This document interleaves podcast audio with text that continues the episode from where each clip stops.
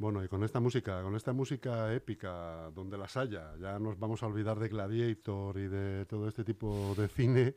Eh, comenzamos en esta entrevista a la que teníamos muchas ganas ya de acceder y que gracias a, la mediación precisamente de la pareja, del, protagonista de esta entrevista de hoy, de Patricia Sánchez, que es eh, una colaboradora nuestra de LGN Radio, cualquiera que, que nos esté siguiendo y que nos siga Sabemos ya de quién hablamos, Amor Resiliente, Patricia Sánchez.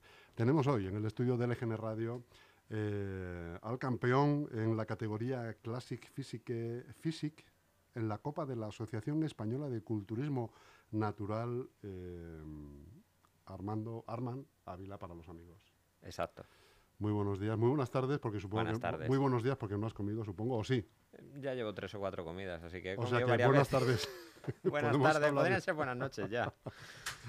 bueno, llevamos ya, como dice Arman, vamos a hablar hoy de unas cosas eh, muy curiosas, de una actividad física que no es por todo el mundo conocida, porque se podría decir que el culturismo natural es, eh, es al culturismo. ¿Cómo se llama el otro culturismo? culturismo en general. Culturismo, culturismo abierto, o general. Es eh, lo que sería la zarzuela a la ópera, ¿no? Y en, función de conocimiento casi lo mismo. A la gente le suena mucho más la ópera que la zarzuela. Exactamente. Sin embargo, para los verdaderamente entendidos del fitness y de la actividad física, el culturismo natural tiene bastante más eh, de mérito que el general, por todo lo que el esfuerzo tanto físico como mental, y personal, que ello conlleva, eh, que no quiere decir que el otro no lo conlleve, pero a lo mejor esta actividad a la que tú te dedicas y de la que eres campeón eh, de España, si no me equivoco. Sí, de la Copa ECN que me daría acceso al Internacional de Valencia para conseguir la tarjeta profesional. Que eh, vamos a hablar hoy de eso y, estamos muy interesados en saber eh, eh, las bambalinas de este, de este deporte, ¿no? del cual, eso es, del cual, ¿cuántos años llevas practicándolo, Arman? Pues a ver, empecé a entrenar hace 15 años, ¿vale? Lo que es entrenar en el gimnasio, musculación, fitness. Lo que pasa es que como tal, en serio, podríamos decir que llevo 8 o 9 años en los que la dieta ha sido más estricta, la rutina de entrenamiento, el cardio, ya son esos pequeños detalles que empiezan a hacer que tu cuerpo vaya cambiando para empezar a tener un nivel competitivo. No es simplemente el típico usuario de gimnasio que va a entrenar 3-4 veces por semana simplemente para sentirse sano y verse medianamente bien. Cuando empiezas a entrenar, eh, ¿empiezas con un entrenador eh, o eres autodidacta? No, autodidacta. Y, estamos cuando, y cuando en, esos instantes en los que empiezas a entrenar, ¿quieres llegar a donde has llegado? ¿O es solamente pues, una forma, una cultura de un estilo de vida donde quieres cuidarte, quieres estar bien? Un estilo de vida totalmente. Además, eh, yo empecé justo, de verdad, en serio, cuando estaba en segundo de carrera y fue lo que me ayudó a terminar la carrera. O sea, yo había hecho mucho deporte durante toda mi vida pero en el momento en que entré a la universidad lo dejé porque se requerían muchas horas de estudio, eh, muchas prácticas, clases, y el primer año y medio de carrera estuve sin hacer casi nada de deporte. Y empecé a... Todo, todo se me hacía cuesta arriba, necesitaba darme un paseo de vez en cuando, lo que sea, y oye, yo he estudiado aquí en la Universidad Carlos III de Leganés y el gimnasio literalmente creo que eran como 15 euros cuatro meses o una cosa así, o sea, era regalado totalmente. Y decidí apuntarme y, oye, empecé, empecé a levantar pesas, me gustaba, veía a la gente, el rollo y la verdad que ahí fue cuando empezó a fraguarse todo. ¿Y antes de eso? ¿Hacías algún deporte? ¿Practicabas fútbol? Baloncesto? Sí, he jugado al baloncesto. Eh, eh, he corrido durante toda mi vida porque me gusta mucho correr. Eh, no sé, he hecho judo también durante muchos años. Siempre he estado practicando algún tipo de deporte. ¿Te gusta correr? Sin embargo, curiosamente, en el deporte del que eres campeón, ya no actualmente, no, puedes correr. Exactamente. ¿Por qué no puedes correr? Pues es, es muy sencillo, o sea, si... ¿No puedes o no debes? No, no debo más que no puedo, poder puedo, sino es simplemente que al final correr eh, lleva una gran demanda física a nivel de sistema nervioso central y sobre todo en las piernas y en las articulaciones de las rodillas y muscular, tanto en rodillas como en tobillos. que hace que dificulte mucho luego los entrenamientos de pierna, porque al final tú sabes a correr un martes, media hora, 40 minutos, aunque sea una carrerita corta, y al día siguiente las piernas están blandas. Las piernas necesitan mucho descanso después de haber corrido. Entonces, todo el cardio de bajo impacto al culturismo le viene muy bien, porque te recuperas mucho más rápido, no tienes esa demanda en, en las articulaciones que luego te viene bien para hacer los entrenamientos, para hacer la sentadilla, la En prensa. máquinas. Exactamente. Y ahí alejas el riesgo de, de Y- alguna lesión. Y además arriesgas el- eh, alejas el Claro. riesgo de lesión, porque al final si estás muy fatigado porque te has ido a correr una hora y al día siguiente te metes 100 kilos o 120 kilos en la barra para hacer sentadillas, pues algo puede fallar y se- te puede lesionar. En tus entrenamientos, en tus rutinas eh, musculares de entrenamiento de gimnasio, ¿qué prima más? ¿Las repeticiones o el peso? Las repeticiones. La Hace años para mí era el peso, ahora hoy día son las repeticiones. Las repeticiones de calidad además y cerca del fallo siempre. Es decir, eh, agotar el músculo. Tú calculas el peso ideal que puedes manejar y a partir de ahí eh, haces las repeticiones. Nor- normalmente en cada ejercicio las dos primeras series son de calentamiento o lo que se denomina aproximamiento, es decir, empiezas un ejercicio, press de banca, empiezas con 15 kilos a cada lado, haces 15 repeticiones, bien, fácil. Subes a 20, haces 15, 20, bien, fácil. Y ya luego subes a un peso en el que vayas a hacer de 10 a 15 repeticiones, pero que hagas última- 13 y la 13 vaya a ser la última, que si volvieras a bajar ya no íbamos a volver a subir. Luego Y entran en dentro de eso ya entras en las super series, imagino. super series, drosset, eh, piramidales. ¿no? exactamente. To- todo lo Que que manejas en todos esos rangos al final. exactamente, exactamente, Tanto en tren superior como inferior. exactamente. Es, es diferente porque en el tren inferior te mueves todavía, yo en mi caso, en un rango más amplio todavía de, de repeticiones, sí, aunque la gente se piense que Y más alto de peso. claramente más alto de peso, pero porque las piernas al final son más fuertes.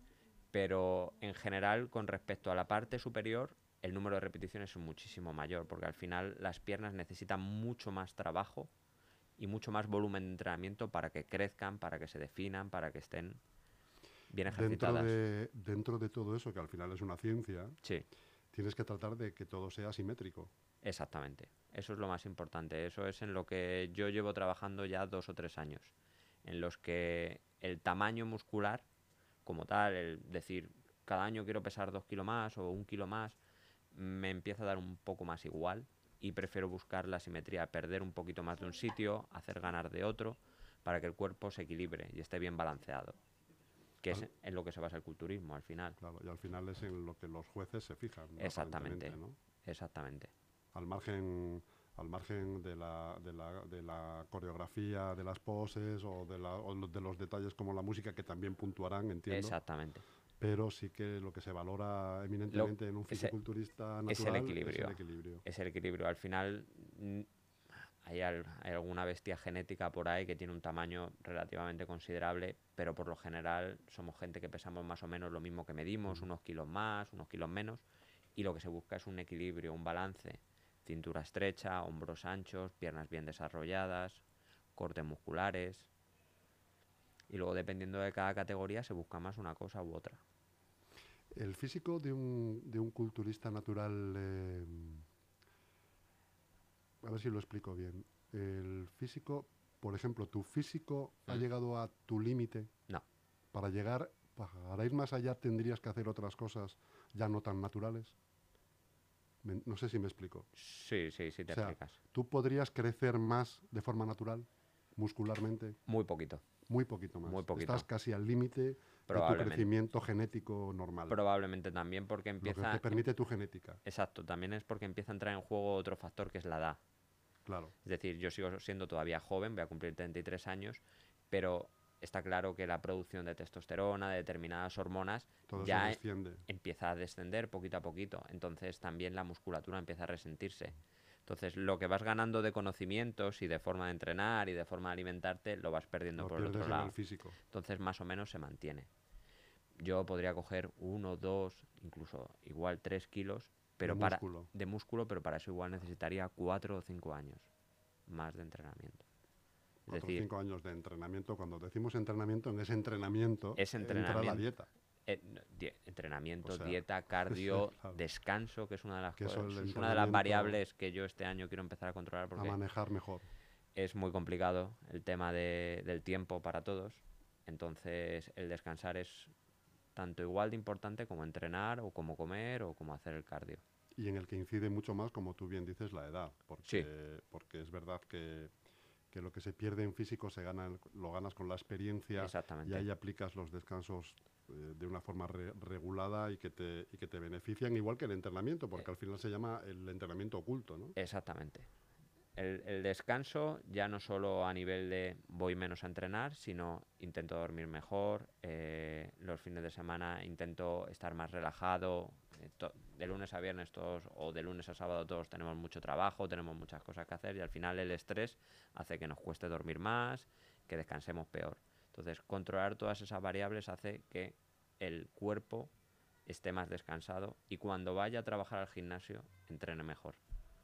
¿Te gusta entrenar solo o en compañía, en compañía de otro, como fue el crimen de los Urquijo? A mí me gusta entrenar con alguien. El problema es que ese alguien tiene que estar acostumbrado a mi nivel de entrenamiento y eso es lo que se vuelve a veces difícil. Yo, muchos de mis amigos eh, van conmigo al gimnasio.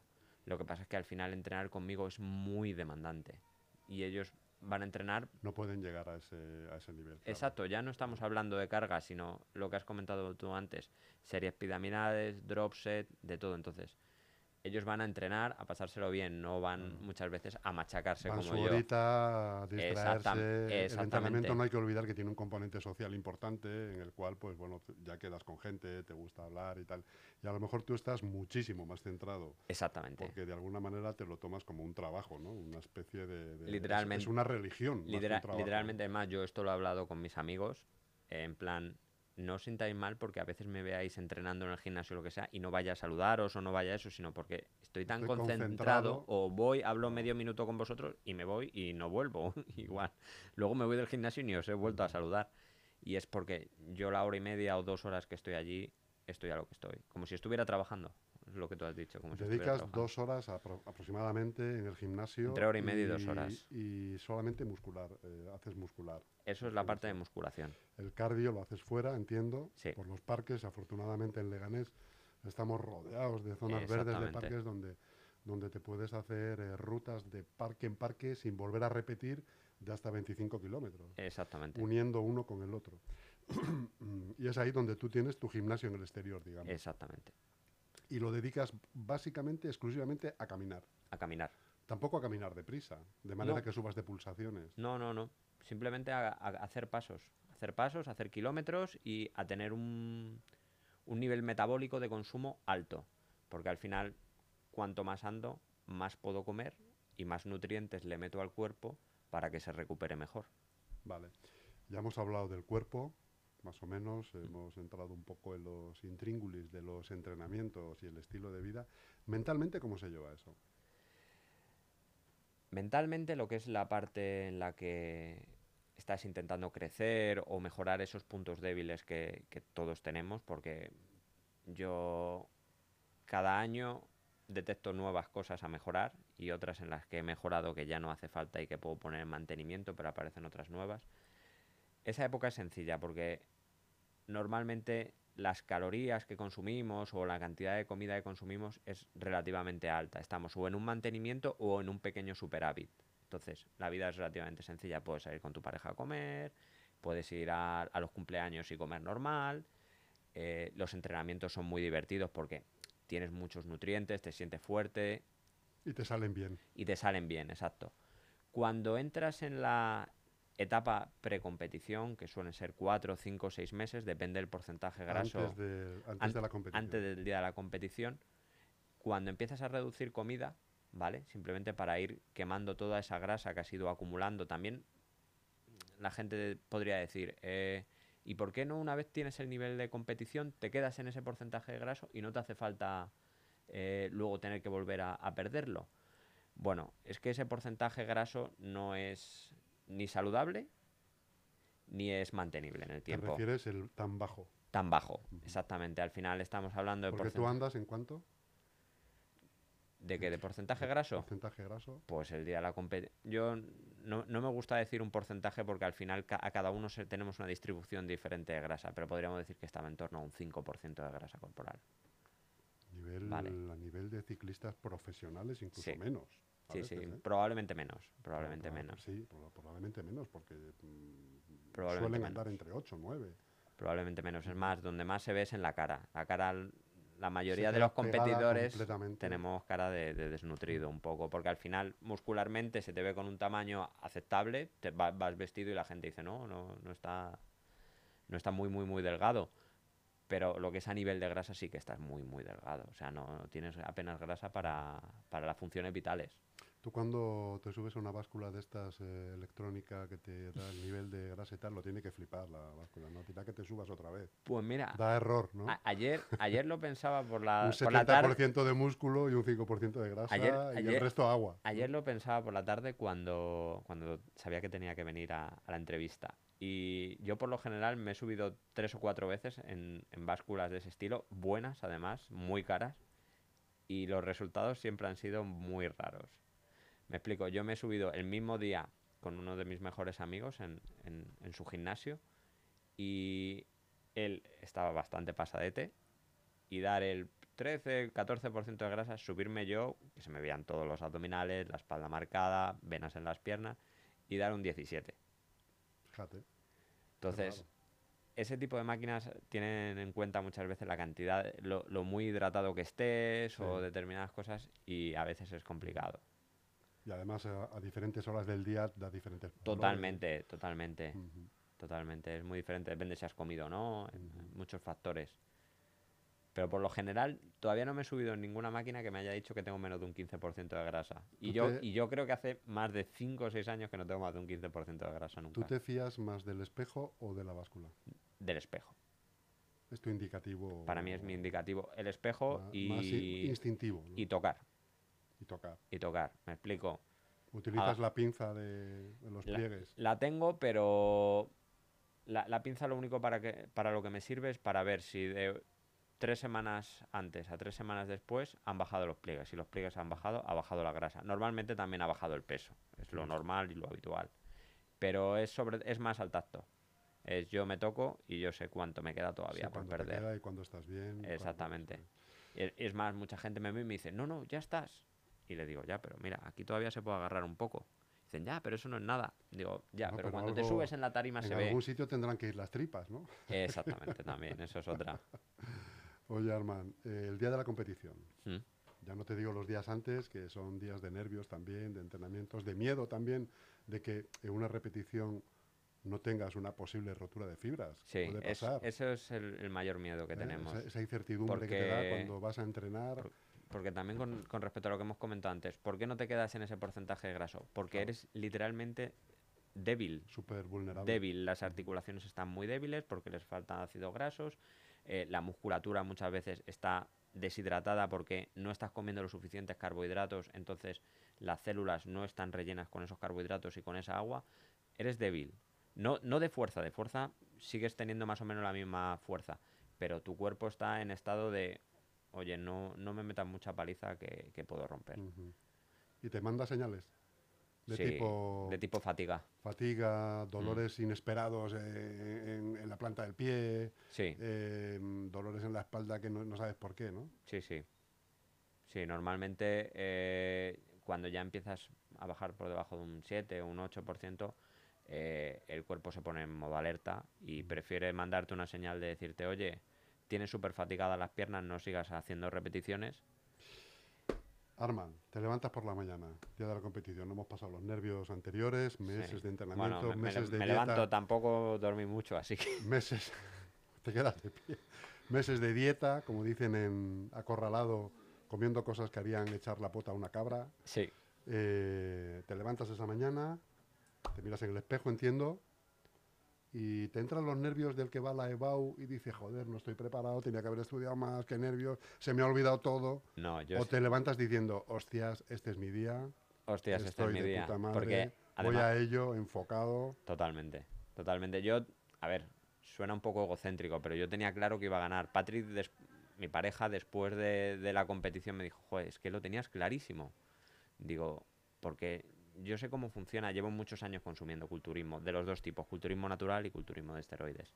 Entonces, sé qué quieren los jueces, hacia dónde van, sabía el nivel que llevaba y el día que me levanté, además, la noche de antes, Patricia, mi pareja, me había dado la primera capa de tinte y te levantas ya... Creí que ibas a decir una valeriana. No, Valeriana, yo valeriana no tomo. Y te levantas y te ves con el tinte que ya estás muy, muy moreno. Ya con una sola capa de tinte ya te ves muy moreno. Y dices, joder, qué diferencia.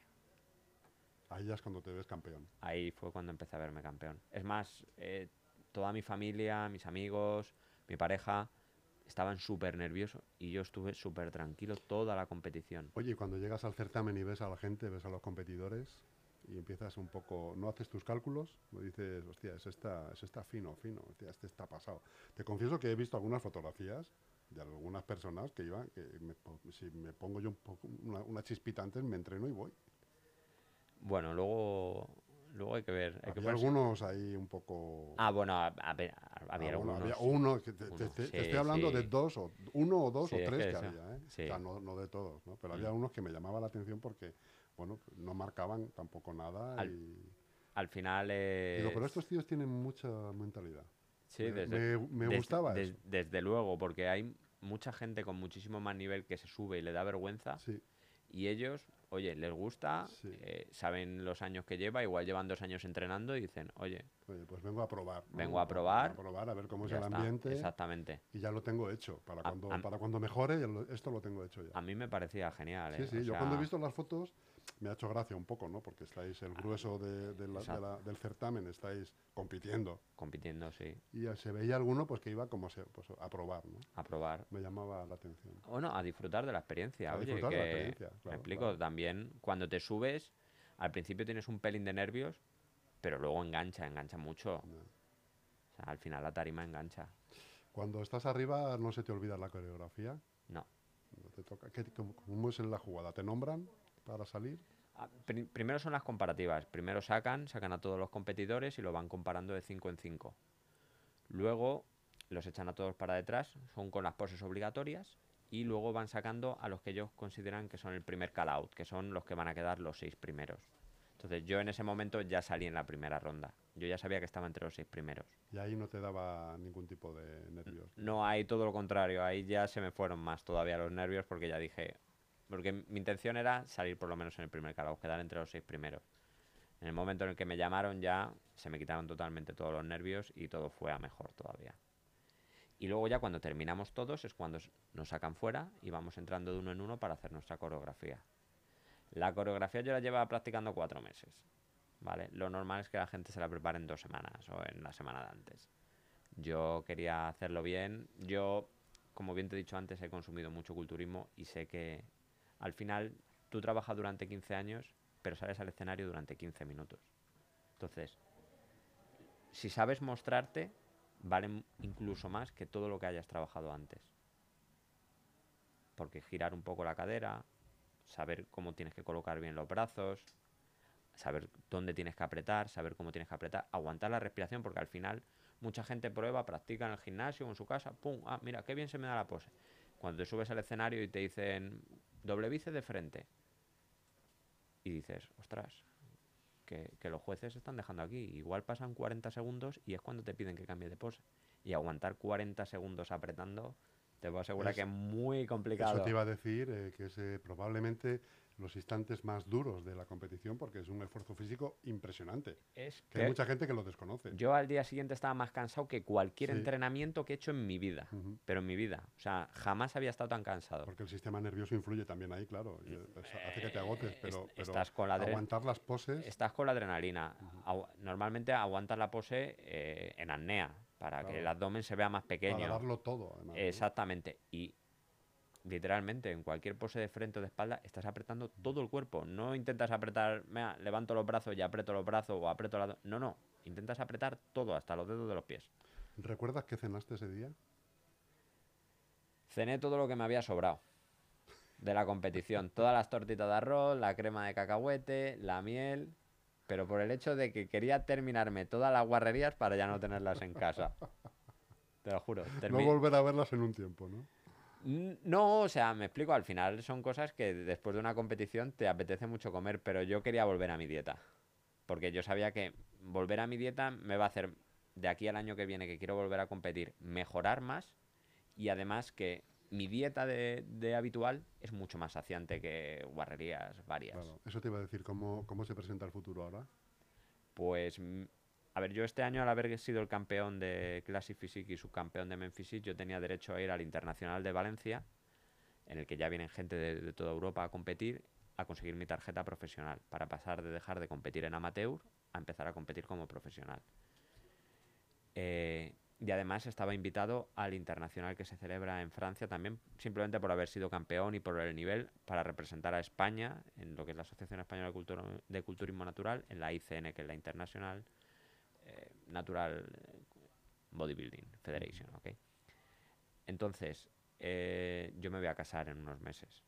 En septiembre, En concretamente. septiembre, concretamente. Y además, durante estas últimas cuatro semanas he tenido una boda, voy a tener tres más, tengo la despedida de soltero de uno de mis mejores amigos, luego tengo otra boda, luego tengo la mía, viaje de novios. Cosas que no son compatibles con... Cosas que absolutamente no son compatibles. Además, yo mi intención era competir y ver qué pasaba. Ahora ya sé que, que tengo el nivel como para, para seguir compitiendo y el año que viene mi intención es volver a competir en Madrid. Además, mi intención es no solo competir en Physique y en Classic Physique, sino también en culturismo, en los que intentas parecer lo más masivo posible. Y luego en el Internacional de Valencia conseguir mi tarjeta profesional y ir a Francia a competir a nivel internacional. O sea, la intención es ir a por todas. ¿Y dónde esperas llegar? Digo, si esto te saliera, imagínate que sales campeón, que es muy probable, ¿Mm? ¿qué pasaría luego? Ah, ¿Hay, hay más pasos, más escalones? Luego está el Mundial, que es en noviembre, y pasito a pasito. O sea, mi, mi primer paso ahora mismo es volver a salir en Madrid, volver a intentar quedar campeón, no solo en la que he quedado campeón, sino también en la otra, en la de, en la de Men Physique, intentar hacerlo muy bien en, en culturismo. ¿Por qué no decirlo? Intentar ganar también en culturismo, en menos de 70 kilos, que es en lo que yo salgo. Y ir a Valencia y conseguir la tarjeta profesional. Ahora mismo ese es el primer paso, conseguir la tarjeta profesional. Una vez consiga la tarjeta profesional, marco nuevos, Nuevos retos. Nuevos Nuevos retos. hitos. nuevos retos, porque ya no es lo mismo empezar a competir con, con gente profesional. Arman, como estamos, bueno, nos hemos, estamos tan a gusto aquí hablando, yo tengo tantas preguntas que hacerte todavía, Mm. eh, te voy a hacer casi prácticamente la última, siendo ya como es la hora de comer, Sí. las 2, eh, 35 minutos, 36. Vamos a, nos- me gustaría que nos hicieras un, un esbozo de lo que viene siendo una dieta tuya normal, un día normal, un día normal de, de vida. Esto lo decimos, pa- ojo, o, eh, aviso a, a navegantes, esto es para estómagos preparados. Sí. Eh, ¿Cómo sería, cómo te levantas y cómo empiezas Habla- el día y cómo lo terminas? ¿Hablamos solo de, a- de alimentos o de cantidades? Alimentos. solo, Alimentos y solo. cantidades, ¿no? Can- cantidades, cantidades. cantidades depende mucho de si estoy en volumen o ¿En de- volumen o no? o en definición. Ahora mismo, hoy, por ejemplo, lo primero que tomo cuando me levanto es un litro y medio de agua, con omega 3, multivitamínico y vitamina D. Bueno, vitamina D ya no estoy tomando porque ahora estamos. Como estamos en verano, ya no hace falta, pero normalmente sería una cápsula de vitamina D. De desayuno es 150 gramos de avena con un cacito de proteínas, eh, cacao puro y una onza de chocolate. Todo esto cocinado con agua al microondas, como una papilla, como un porridge, que llamarían los ingleses. Y, es, la- y es una, al final es una crema. Es, una es como una ¿no? crema, como una papilla. Esa es la primera comida. La segunda normalmente suelen ser tres huevos con un kiwi y 100 gramos de arándanos. ¿A qué hora es esto? Esto es a las dos horas. Normalmente el desayuno es a las 8, pues esto sería a las diez y media. Diez y media, 11, más o menos. Cada- como cada tres horas, más o menos, a las 11. La siguiente comida suelen ser eh, 100 gramos de arroz con dos huevos y 100 gramos de claras, que suele ser a la una y media. Luego a las 4 es la misma comida, Los 100 gramos de 100 arroz. gramos de arroz. Cuando hablo de 100 con- gramos de arroz es en seco. Cocinado serían unos 300 gramos. Otros dos huevos y unos 100 gramos de clara. Lo que es abundante, ¿eh? Sí, sí, o sea, es, es una cantidad abundante. Es más, mi dieta de definición para, el- para la mayoría de personas es una dieta de volumen. Ah. Pero claro, yo el consumo calórico que tengo es muy elevado. Muy alto. La siguiente comida es la, la intraentreno, que bueno, se podría considerar que son simplemente pa- un Powerade, un Powerade con sales minerales, y más ahora en verano que hace mucho calor, y sudamos mucho. La comida post-entreno son 150 gramos de crema de arroz con 10 gramos de chocolate puro y un cacito de proteínas. Eso también al micro. Eso también al micro, el estilo papilla. ¿Vale? Son comidas muy saciantes porque llevan mucha cantidad de agua y volumétricamente Mucho almidón y se, se eh, llena enseguida y te exactamente, sacia. y me sacia.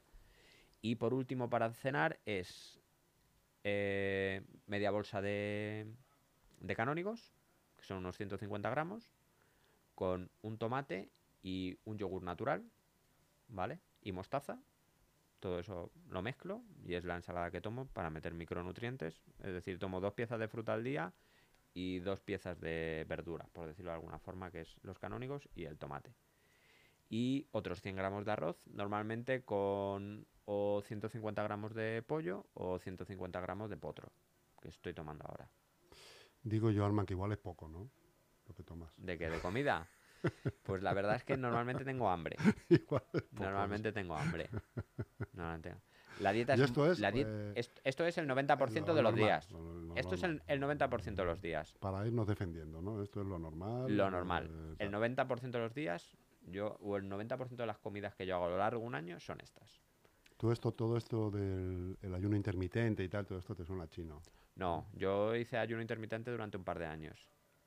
Lo que pasa es que en el momento en el que empiezas a plantearte competir, Hay que dej- dejarlo. hay que dejarlo.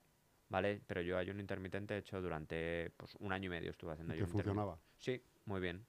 Haciendo ejercicio, claro. Haciendo ejercicio también me funcionaba muy bien. El problema es que en el momento en el que empiezas a intensificar tus entrenamientos, Desfalleces. eh, no solo desfalleces, sino que en el momento en el que empiezas a entrenar más, hacer más cardio, tu consumo calórico empieza a elevarse. Ya no son las 2.000, 2.200 calorías que come cualquier persona, sino que son 3.500 o 3.600 o incluso 4.000 a veces.